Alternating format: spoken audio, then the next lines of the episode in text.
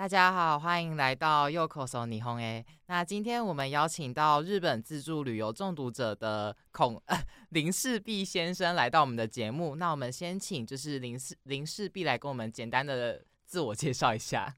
呃，大家好，我是林氏璧孔医师。林氏璧是我的笔名，然后我实际上姓孔，是孔子的后代。然后我在网络上呢，你可能会看到一个脸书哦，follower 有一百零四万人哦。很多人就搞不清楚，那其实是我我写的哈，因为 从那个 脸书上看不出来，那个我的脸书粉砖叫做日本自助旅游中毒者，然后我也有经营一个部落格，写到今年已经是十七年了。天哪，对对对，就是那个部落格，我爸妈其实也很爱看，真的哈，从小看到大吗？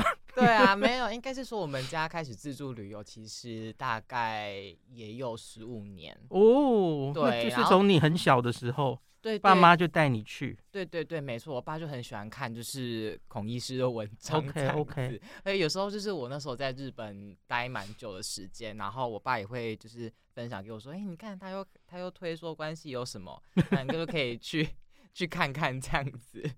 我我自己其实从以前就是比较常去东京、关东，然后我常常说我跟关西缘分比较薄，我比较少去关西，是因为机票太难抢吗？不不，其实也还不是哎、欸，其实我我个人我我自己觉得啦，喜欢关东跟关西的人个性不太一样，然后我常常会觉得就有一派是关西派，有一派是东京派，喜欢东京的人，我觉得就是比较喜欢城市嘛。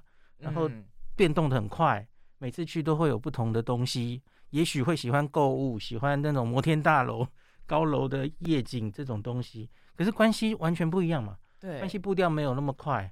然后京都是非常古典的嘛，嗯，那可是它也有像东京一样很热闹的大阪在，然后它又有神户，所以其实关西的味道跟东京是完全不太一样的。确实，其实我。自己在整个关西地区，我最喜欢的城市是神户、欸嗯。嗯嗯，我真的好喜欢神户，因为我嗯，应该是说神户又有点像横滨，对，然后有点像，我也很喜欢北海道的函馆，就他们同样都有一个地方，可能叫做领事馆区，嗯，然后同样都是港口城市，然后就是有很多外国的文化，也蛮多外国人在那边的，我就觉得整个城市给我的感觉很 chill，就不会像可能大阪的商业味道这么浓。因为这几个地方都有类似的特性，就是日本原本是长期的锁国状态嘛，嗯，所以他们黑船来航之后，被强制打开几个港口，跟国外要有来往。对，对你刚刚提的几个地方，还有比方说长崎也是这样，就是开港之后，他们是日本第一个感受到外国文化进来，然后外国人来也会住在那里，所以会有留下很多欧风的洋馆。然后文化、食物上其实都会有当时留下来的影子，比方说很多洋食就是在这些地方港都发祥。对对对，横滨的汉堡排，对不对？嗯、然后长崎好像声称就是洋食这种东西是从他们那里最早开始的。可是长崎最有名的好像是那个卡斯特拉，对不对？嗯，对，鸡蛋糕。对，那长崎又比较特别，是它其实就是。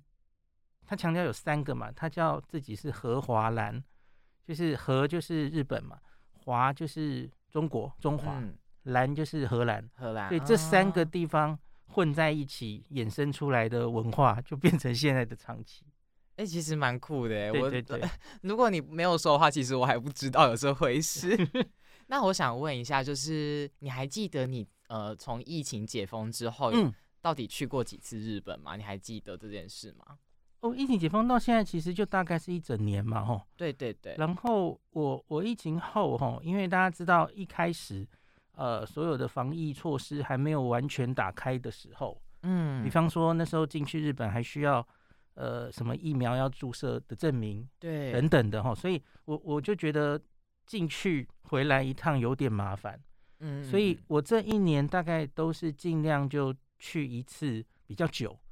像是我去年暑假跟今年暑假都各自待了大概四十天，然然后我会 把有需要采访的的就尽量都集中在那一个月，嗯，然后因为我疫情前我可能就是想去就去嘛，哦，有案子就去，我每个月搞不好都去，可是长久下来，我觉得这样真的有点累，然后没有效率，嗯，对，其实飞飞行一趟回来，其实真的会累，对，然后心里会累，然后累到又想去了，然后就再去。虽然没有时差的，但是就是身体上的疲劳还是有，还是有，心理上也会有疲劳。嗯，那所以我就觉得，那就，呃，所以疫情以来，我应该是去了四趟吧，四趟还是五趟，可是每一趟就会拉的比较久。嗯嗯，像我今年。在 我今年呃二月的时候，其实寒假是有去东京十五天，然后今年暑假的话，就是在大阪待了八十天，然后好厉害哦。然后前阵子就是因为呃呃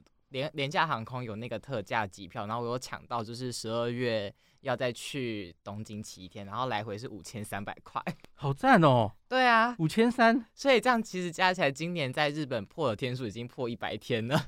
所以其实有一个现象是，现在已经是疫情重新重启旅游满一年了。对，其实真的已经很多事情就慢慢回到轨道上了，回到疫情前的状态。有一个最明显的是，我记得去年此时刚开放的时候，所有的人都在抱怨机票好贵。对，机票贵。那虽然日币便宜，可是他们说机票好贵，不想去。对，那我那时候其实就一直跟大家说，现在是黄金时间。因为各国的旅客都还没有怎么回来啊，那所以去年十月我此时就在关西赏红叶，哦，那大概是我一辈子赏红叶最惬意的一次，因为人真的很少，相对我以前的经验。那我常说大家应该要把握这个时间，就算机票再贵，我觉得都值得。那这几个月我观察起来，我觉得就如同你刚刚说的，你已经可以抢到五千块的廉价航空了。对对对，对，所以我觉得航线恢复了。然后很明显，现在已经供应又可以赶得上需求了。嗯，之前就是僧多粥少，所以机票就便宜不太下来。对，那我觉得慢慢恢复了，这是好事。啊，你说去年十月你在赏枫叶，可是今年红叶红叶，但是我看今年的不是到现在都还没有整个都转红。啊，对，我说的此时应该是呃，我我讲的不精确哈，十一月了，十一月二十几。我去年是十一月二十几号在在关西待了一个礼拜。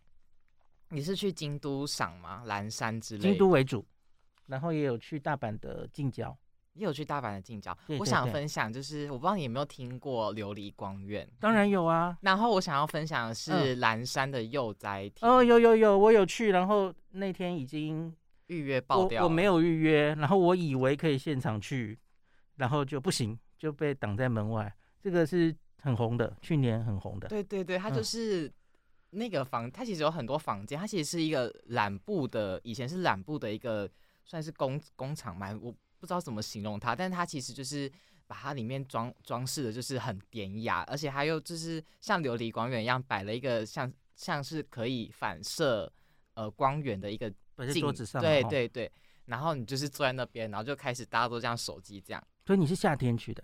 我是夏天去的，uh. 但是它其实夏天去它会喷烟雾，oh. 然后就整个就很像仙境。OK OK，我大我大概是九月初的时候去的，因为我是九月初回来，然后我就在我回来的前几天跟我朋友一起，就是有预约到那个幼崽艇的那个名额，然后我们就去看。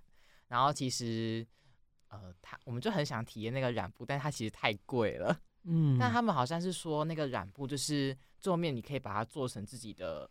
那个那个应该算是御医吧，嗯嗯，他就可以当场教你怎么做，然后就觉得说，其实那个体验，就是如果真的有预约到的话，应该是一个很不错的体验。就可以顺便说到刚刚说的那个琉璃光院，它好像就是因为人实在太多了，太受欢迎了，所以它这几年就越来越贵，越来越贵。对，它原来没有那么贵，然后可是即使非常贵的入场费，还是很快就订完。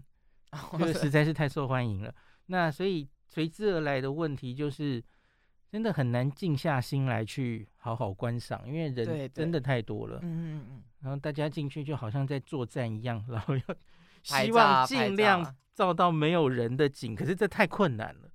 所以其实我去年就没有去琉璃光院，因为我以前去过了，我我就大概知道是什么样子就好了，我不想去跟人挤。对我，我想分享一下，我去幼崽亭是真的。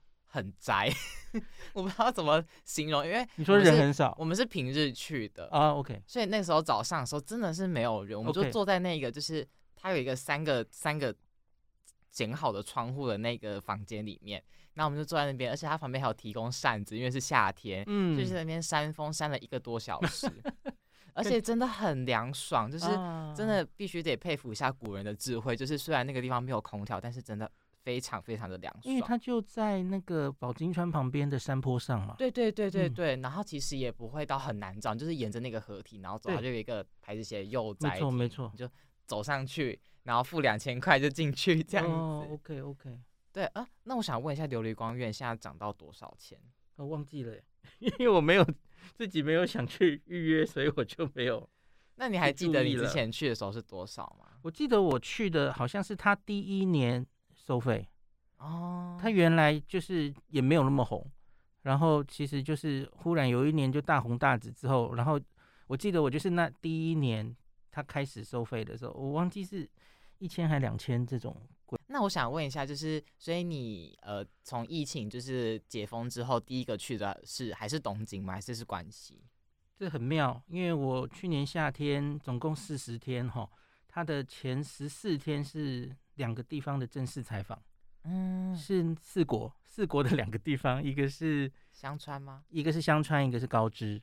那这是因为我疫情前其实跟这两个地方就开始有接触，然后本来就有。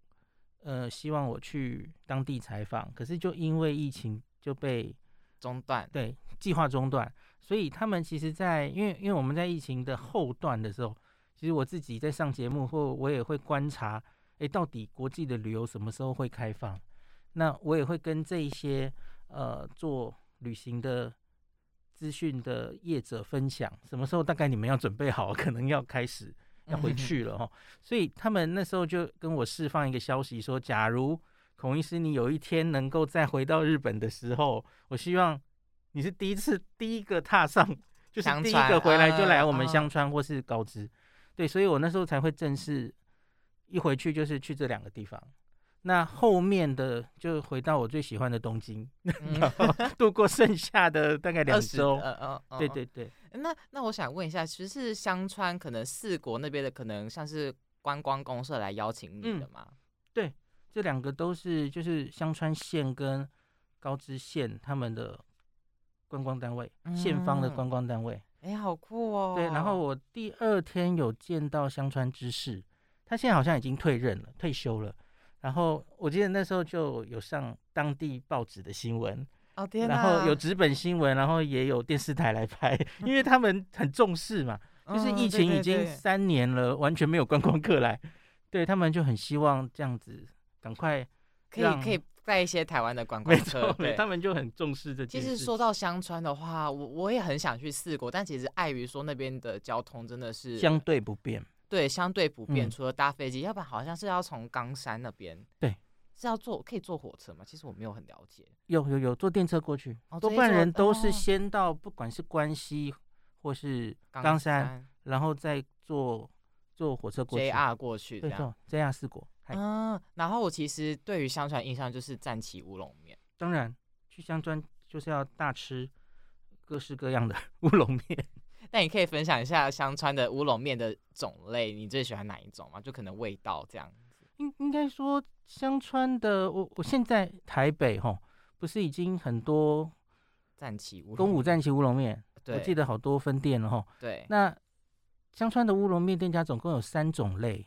嗯。那像是宫武战旗这种连锁店，反正就是自助式的吧，我相信大家应该都很熟悉。你就自己过去，然后呃拿料嘛吼，天妇罗，然后最后跟。跟他说师傅点什么面，那一碗我要什么，然后大概就这样结账，这叫自助式的嘛，吼。对。那可是香川有一种我很推荐大家去的，就是他可能自己是那种制面的工厂，嗯，那制面的工厂附设的，让你也可以来这边吃的。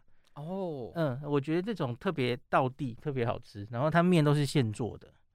然后当然还有第三种，就是比较正式的餐厅啦，就是你坐下来点餐，然后。装潢也比较好，然后就跟一般的餐厅一样，所以香川的乌龙面形式总共餐厅形式有这三种。那香川真的实在是店太多了哈，是全日本都道府县里面最爱吃乌龙面的县啊。然后所以大家真的有机会一定要去，因为我觉得在香川吃到的乌龙面真的很好吃，跟别的地方吃到的就是不太一样。不太一样。嗯。其实我说到这种，就是像当地分出来的种类，我就蛮想要分享说，我们家之前去北海道，然后我们家就是除了你去超市买所谓的哈密瓜好了，嗯，嗯，其实也可以去他们 JA 的，应该算是农协，对，农协农产协会，嗯嗯，然后去买，其实，在那边买到的品质会比超市来的更便宜，哦、对，有可能。对，然后也可能更好吃。然后其实，嗯、呃，他们也有可能像是合作的地方，然后也可以让你当场就是直接削，就你就 直接可以吃这样子。所以我觉得，就是如果到了当地，你就可以去找这些可能比较像是当地人会去采购或者是会去踩点的地方，嗯，嗯，你就可以吃到更多更到地的一些可能新鲜的东西这样子。像很多有机会买到这样的，是他们的休息站。哦，对对对，休息站也有。有自己租车的经验的话，常常有机会到他们的，他们的休息站跟我们台湾的休息站感觉完全不一样。对，他们休息站常常有非常好的美食，或是有刚刚如你所说的，有一些 JA 的人或是当地的农夫会来摆摊。对，哦，你都可以。当地人其实不是把它当成休息站，根本就是一个买东西的地方。对对对，嗯。我之前是我要分享一下，我去休息站 是我今年呃暑假的时候，因为为了搭夜行巴士去东京，嗯、因为比较便宜嘛，嗯嗯。嗯、然后他途中就路过富士山脚下，应该算是哎、哦、那边就是搭哦玉电厂，玉电厂。对，然后那边的休息站里面也是卖了好多农产品。OK OK，但是那时候其实已经是凌晨，就是对那时候大概是半夜两三点的时候，所以其实好像也没有到什么店开这样子。反正我会觉得说，他们的休息站其实是跟台湾非常非常不一样。没错，嗯，而且还可以洗澡，有些还有温泉，就还有些还附设有旅馆啊。真的吗？我没有看过。越来越多，然后我觉得，呃，美国其实也有这样的嘛，然后公公路旅行，然后就有沿着休息站发展出开业的旅馆。对，我知道日本开始也有这样子的旅馆。这样子的服务是吗？嗯、我就是觉得他们休息站的服务很多元，嗯、像是他们夜行巴士的选择也蛮多的。那想问一下孔医师，你应该是没有搭过夜行巴士？哎、欸，对对没有哎、欸，因为像是夜行列车、夜巴这种，通常就是年轻力壮的人，然后愿意牺牲一些睡眠的品质，哦、然后然后那个节省一些旅游的费用，因为你你搭夜巴过去，你就不用省了一晚的住宿嘛，吼。对。那我在年轻的时候没有那么多出国旅行的经验，我我自助旅行是我已经出社当医生出社会之后才跟那个老婆开始自助旅行的，所以我我没有那种穷游背包客的太多经验。可是可是你知道，其实寝台列车像是 Sunrise 出云号不便宜耶。哦，当然啦，对。可是就是怎么讲呢？我老就是跟着老婆之后哈，通常就是不会想要那么。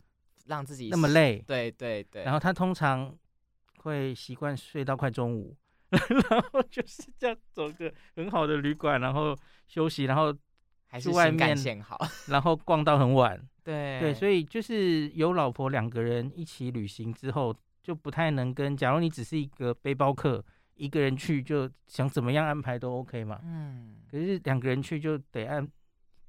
照顾一下另一半的需求。那我想问一下，就是刚刚你有提到请台列车，嗯、那呃，说到观光列车的话，就是你有去九州的话，应该都知道 JR 九州其实推出了很多的观光列车，像是游步院号。对，那你有没有搭过的经验？有，当然，JR 九州的好几个重要的观光列车，像是那个阿苏男孩、阿苏男孩，然后黑白郎君一样的那个浦岛太郎的那个。啊，那个我好想搭哦。对对对，然后好多哦，他们很多花样嘛，吼。对。然后最令人想向往的，应该就是那那兹布许，就是七星号嘛。那个是有钱都不一定订得到的。嗯。就很豪华的列车，然后我只有在呃，它停在某一个站的时候，我去查查好时间去拍照，从外面拍照，因为因为它实在太贵了。那那那应该就是最基呃基本应该算是呃小学生版的，就是有部院号应该是有搭。当然有，当然有。然后我印象还是很深刻的是，它还有一个甜点列车，对，那个比较好订哦，没有没有那么难订，也没有那么贵。甜点你是说就是专门吃甜点？对，它叫 Sweet Train 吧。然后真的也看起来其实也是金光闪闪的，然后整趟车都是。喂你各式各样的甜点，田园乡间，然后吃甜点这样。对对对对，好惬意哦。对呀、啊，而且就是想要分享一下，其实呃，JR 九州有推出蛮多的优惠，就是像是铁路周游券吧。那基本上我们刚刚有提到的，可能像阿苏男孩啊、由布院号都可以通过那台呃那个周游券来预约。那就是可以帮呃听众朋友们省下一笔不小的费用，然后再加上就是因为呃现在所谓的全国版好像就在十一月一号开始涨价，对不对？十月一号，十月一号应该就涨，然后对对，各地的 JR 几乎都涨了，啊、那特别是全国版涨了几乎是五十五成嘛，吼，五十 percent，然后 JR 东日本相关的也几乎是涨了五十 percent，那唯一那个。相对涨幅没有大的是 JR，西日本的票券，我记得它涨幅大概只有十到二十 percent 左右，所以我知道它要涨的这半年来，我通常都跟读者说，哎，先去关西玩，或是全国版啊，然后关西可以，呃，我我刚刚是不是讲错了？先去关东玩啊，嗯，关东到呃那个东北，因为这里即将要涨价了。对，那不然就是全国版。假如你有计划的话，那反正之后就是大家都涨价之后，关西这里其实相对涨幅没有那么高，可以继续来关西玩。玩 对对，而且其实关西要再提一个更方便，是他们有一个所谓的私铁的一个关西周游券哦，哦，那个真的很便宜耶，五千五还是五千三？那我记得就是它最远可以到和歌山，然后往往西的话是可以到姬路。然后往东的话就是京都，然后奈良这样，就是所有的私铁都可以搭，就是所谓的 Osaka Metro 啊，然后阪急电车啊、阪神啊、南海都可以搭。这里可以一个提一个东西，就是因为关西真的是私铁的大手私铁最多的地方，对，私铁这个是势力庞大，嗯，所以相对于 KTP 这个你刚刚说的关西这个这个 pass。什么都可以搭，那可是它唯一不能搭就是 JR 嘛，吼。对。那可是 JR 不能搭，其实在关系影响不大，因为它其实路线真的很多都重复，呃，然后没有那么强势，就是没有那么密集。对。就比方说，我们举一个小例子，宇治啊，你去宇治的时候，对，通常私铁它下车，然后到那个景点，其实就比较近。近对。蓝山好像也是哦，那 JR 系统的就离得比较远。哎、欸，没有哎、欸，我觉得哦，看看你要去哪里，对不对？蓝，我分享一下蓝山，因为我之前我在大阪，我是住在阪急线上，OK OK，所以我都很常搭阪急，就是去京都啊，去神户。嗯嗯嗯嗯。啊，去蓝山的话，呃，Sagano 那个我不知道中文字是念拆而也还是拆、uh huh.，Sagano 站跟那个阪急电铁的蓝山站其实是 JR 的那个站比较近，反而比较近。对.可是更近的是蓝山电铁，就是蓝电，电对，它就是直接到。那一条街，我好像都搭蓝电，可是蓝电的话要要到那个换车，要到京都去换，而且还是要到阪急的线上去换，因为好像到大宫吧，还是西苑，嗯，嗯嗯，对，西苑站，所以就是如果大家有去关西旅行的话，其实搭阪急电铁旅行是一个还蛮不错的选择。对，我自己就延伸一个话题是这样子的哈，我们刚刚不是有说有人喜欢东京，有人喜欢关西，对。我问你个问题哦，你觉得关东的交通比较困难，还是关西的比较困难？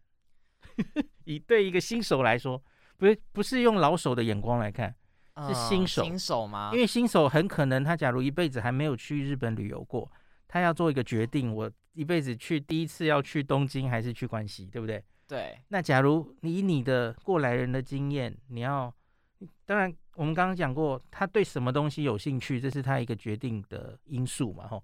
那可是，假如以交通的难易程度，因为新手可能会被交通搞昏，对吧？对。所以你觉得以交通来说，东京比较简单，还是关西比较简单？我觉得 当然是关系比较简单，真的吗？你觉得关系比较难吗？为什么？为什么？为什么觉得关系比较简单？我想要分享分享一下东京，我觉得应该是因为可能像大家都会买，可能平台上面卖的那个地铁几日券，OK，然后他所谓卖的那个券其实是属于东京地下铁，就是 Tokyo Metro 的范围，但是大家应该。呃，如果对东京熟悉的人应该知道，东京的地铁系统有两个，一个是都营、都 A 跟那个东京地下铁。对，所以你如果买了那个券的话，你是不能搭都营地下铁。但它好像是你如果到了当场去买，它好像也有说有那种两个 combine 在一起，就是你可以搭都营，也可以搭东京地下铁，你就可以无痛转乘的那种票券也有。但是再者是说，可能很多人会觉得说，为什么地铁？我要换线，还要再刷一次，就是我还要再进出一次闸口，嗯、这件事情可能会让不同系统的嘛，哈，没有没有没有，嗯、同一个东京地下铁，可能它离得很远，哦，也可能要进站或出站，对，okay, 然后就变成说，那如果我用票券的话，那没关系嘛，但是如果我用 Suica 的话，嗯，那我觉得再被重复扣款，就是如果你没有走到对的可能乘换的闸口的话，哦，我懂了，对，然后橘色的那个，嗯，对，你就等于说你被扣了两次的钱。然后其实大家应该知道，说日本交通费其实是不便宜的。嗯嗯嗯嗯。哎、欸，可是关西的话，这种情形不会也有类似的情形吗？因为关西更容易遇到不同的系统的转车，对不对？不同的私铁间，然后 JR 不是吗？哦，对，那我想大家都在一起。嗯、比方说梅田站，你看就那么多系统都在那里交汇，所以你转车的机会、转系统的机会应该是非常多的，对不对？没错。嗯。然后你刚刚讲的有一点是错的，就是针对外国人呐、啊，嗯，这几年来整整合，因为东京有各种的一日券，那可是大概这几年已经统一了，因为大家觉得有一张是最棒的，就是外国人才能买得到，因为他要看护照，啊、的的那个叫做 Tokyo Subway Ticket，然后是二十四到七十二小时券，现在已经不是一到三日券了。因为你知道啊，对对，他会写二十四、四十八。以前的系统是终点的那一天结束，哦、没错没错。其实即使到现在，日本的每个一日券系统几乎都是这样那可是大家有去过纽约就知道，像是纽约的一日券，它就是用小时算的。嗯、比方说你是三点划进来车站，那你就可以搭到隔天下午的三点。那你知道我们坐飞机过去常常都是下午晚上了，对，所以这个对旅客来说真的是非常福音，非常棒的一个改变哦。大概是已经是疫情前就这样了，所以我们现在几乎我都推荐大家去东京。我之所以我心里的答案是东京的，呃，交通比较方便的、比较简单的原因，是因为我觉得新手去东京的话，他几乎只要搞定两个交通，其实就够了。第一个就是机场怎么到你的旅馆？有两种机场交通嘛？啊，对，你可以坐立木金或是坐什么什么，那个是你要去研究的事嘛。哦，嗯，其实关西也是啊，对不对？关西也是有哈鲁卡或是坐南海嘛。哦，这个其实很像嘛。那这个是机场交通，两边半斤八两都很难，都要研究，对吧？对。好，可是呢，新手到东京之后，我觉得他大概就是在三手线的区域内活动，对不对？哦，对。他可能也不太会往郊外跑。因为那是比较进阶的嘛，对对对，所以呢，东京都内三手线区域内这十三条地铁的范围，其实已经够你密密麻麻的玩，你到哪里去都可以。对啊，那所以我刚刚说的那个七十二小时券，你买七十二小时一千五，一天只花五百块，搞定所有的你的地铁交通，那你就不要做 JR，因为其实不一定需要做到 JR，因为你知道吗？没错没错，东京就是三手线围在最外面。中间有个中央线横着，对。可是其他的地方密密麻麻，你要去什么地方，几乎都是地铁比较方便。没错。所以你也不要去做 JR 了，你就用地铁七十二小时券，每天五百哈，因为一上车哈一百八十元起跳。哦，对对，嗯，两百四，没有东京两百四。嗯，真的吗？我昨天查的耶。啊，真的假的？应该是一百八啦。啊，可是啊，我我可能是因为东京的那个。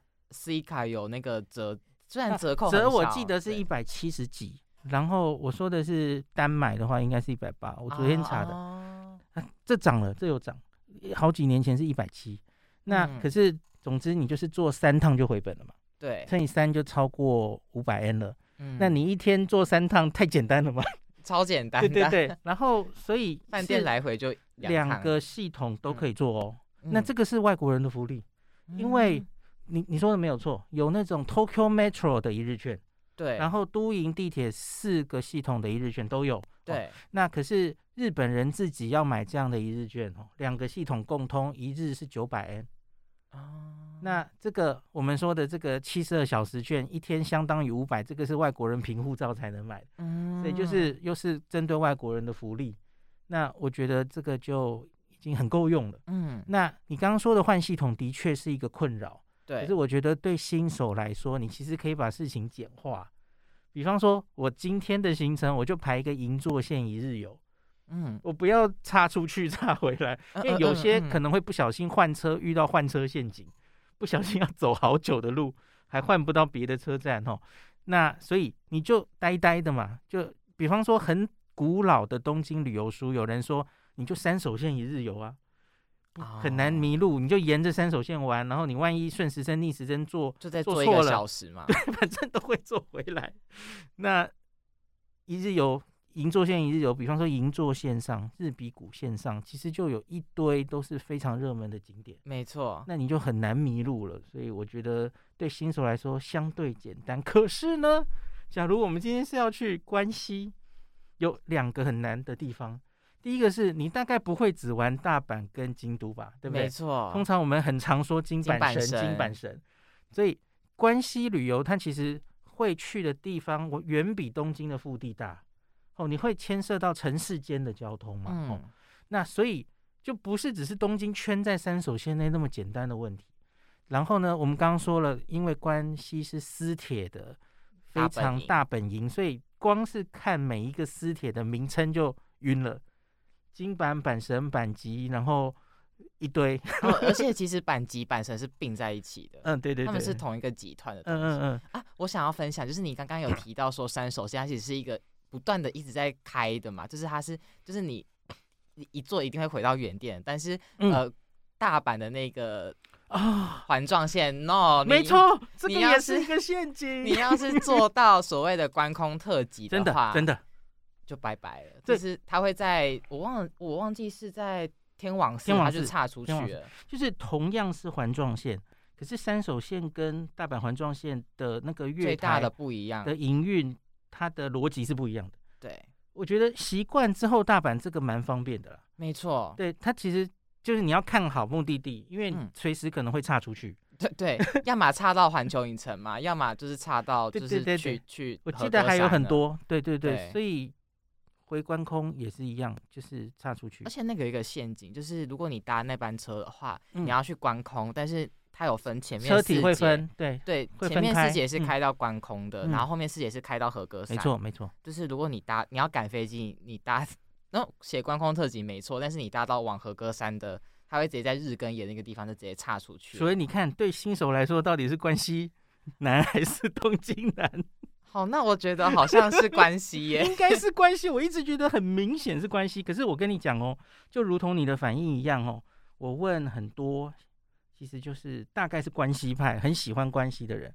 对，也许一辈子去日日本旅行，第一次就是去关系。嗯，他常常理所当然就跟我说：“哎，我觉得关系很简单呐，东京好可怕哦。东京的，我觉得他们指东京可怕的是，因为东京你一旦要往近郊去的时候，其实它当然就会牵涉很多私铁。”对，比方说小田急、啊，对你去香根要去小、啊、小田急，日光就东武，那你就要各自去研究这些私铁路线。没错，这个都一样。可是问题是，这个关系也一样，而且关系因为第一次去关西，你就要牵涉城市间的大旅行，你是第一次就无可避免要研究这些东西。嗯，那刚刚我们说的 KTP 的好处就是，它就把这些私铁全部整合在一起，在一张票上，没错，还有公车都可以坐。对，哦、所以。东京其实好像没有这种东西，呃，有，可是太贵了，而且不需要，因为如同我跟你说的，因为你可能有三四天在东京都心玩的时候，你根本不需要用到私铁，嗯，所以你就买地铁一日券就够了。对，那可是因为关系，你很可能你住大阪，然后今天跑神户，明天跑基路，对，你本来就会大距离移动，所以这个时候买 KTV 就划算了。对，嗯。感谢您收听今天林氏璧孔医师的日本旅游情报站。疫情后的时代，孔医师回到旅游部落客林氏璧的身份，致力于推广安全安心的日本旅游，随时为您送上最新的日本旅游资讯。如果你觉得这个节目对你有帮助，喜欢的话，欢迎你推荐给身边的朋友，或是在 Apple Podcast 上面留下评价，也可以留言。五星评价好像每天都可以留哦。行有余力的话，欢迎您赞助林氏璧孔医师喝杯咖啡。如果你想看到更多林氏璧发的日本旅游资讯，欢迎你加入脸书上的日本自助旅游中毒者粉丝专业，或是我也有 LINE 的官方账号 Telegram、Instagram，这些连接都在 Podcast 前面，我的电子名片里，可以在一个页面就看到我所有的发声管道，都欢迎您加入。那我们就下一集再见喽。